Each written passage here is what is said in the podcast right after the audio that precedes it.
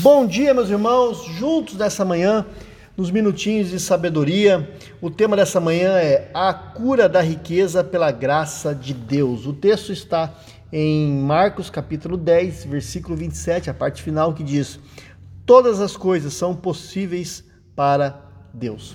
Meus irmãos, esse texto ele fala do encontro de um homem rico e, e com Jesus. E ele então, os discípulos passam a discutir sobre esse encontro.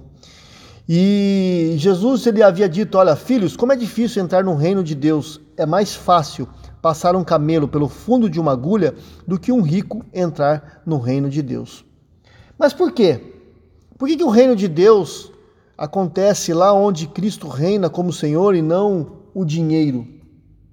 Costuma-se costuma dizer, meus irmãos, é que hoje o mundo não é mais regido pela política, mas pelo dinheiro. Também em outras esferas parece que isso é verdade. Na família diz o ditado quanto a, quando a pobreza entra pela porta, o amor sai pela janela. Você deve, deve já ter ouvido essa frase. No seu tempo, Aristóteles foi um dos homens mais ricos do mundo, dono de muitos navios que transportavam riquezas ao redor do mundo e perguntaram-lhe certa vez o que seria um homem rico, e ele respondeu: Um homem rico é um homem pobre com muito dinheiro. Ricos são pessoas pobres que não buscam mais o seu socorro do Senhor e que faz o, é que fez os céus e a terra.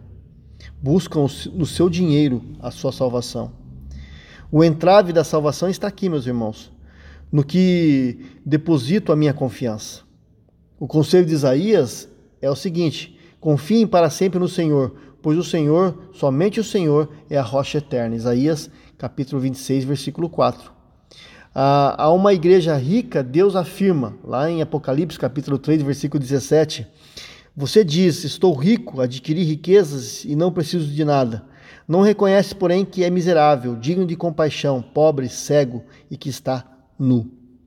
Meus irmãos, sem Jesus somos infelizes, miseráveis, pobres, cegos e nus.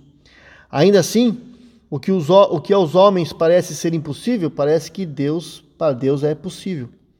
A cruz de Cristo, meus irmãos, alcança todos os ricos e também os pobres. Mas a riqueza pode sufocar Cristo, o Cordeiro que tira o pecado do mundo. E a vontade de Deus é que todos cheguem ao pleno conhecimento da sua verdade. Por isso, que muitas vezes o rico dificilmente entrará no reino dos céus. Que Deus nos ajude e tenha misericórdia de nós. Pai, que o Senhor, ó Pai, abra os nossos olhos para as coisas que são realmente importantes. Que a nossa riqueza, aquilo que nós temos, os nossos bens materiais, não sejam para cegar-nos, mas sim para adorarmos e agradecer ao Senhor, porque foi o Senhor que nos deu tudo isso que nós possamos, ó Pai, estar sempre cientes de que o Senhor é o nosso Deus e não aquilo que temos. Em nome de Jesus. Amém.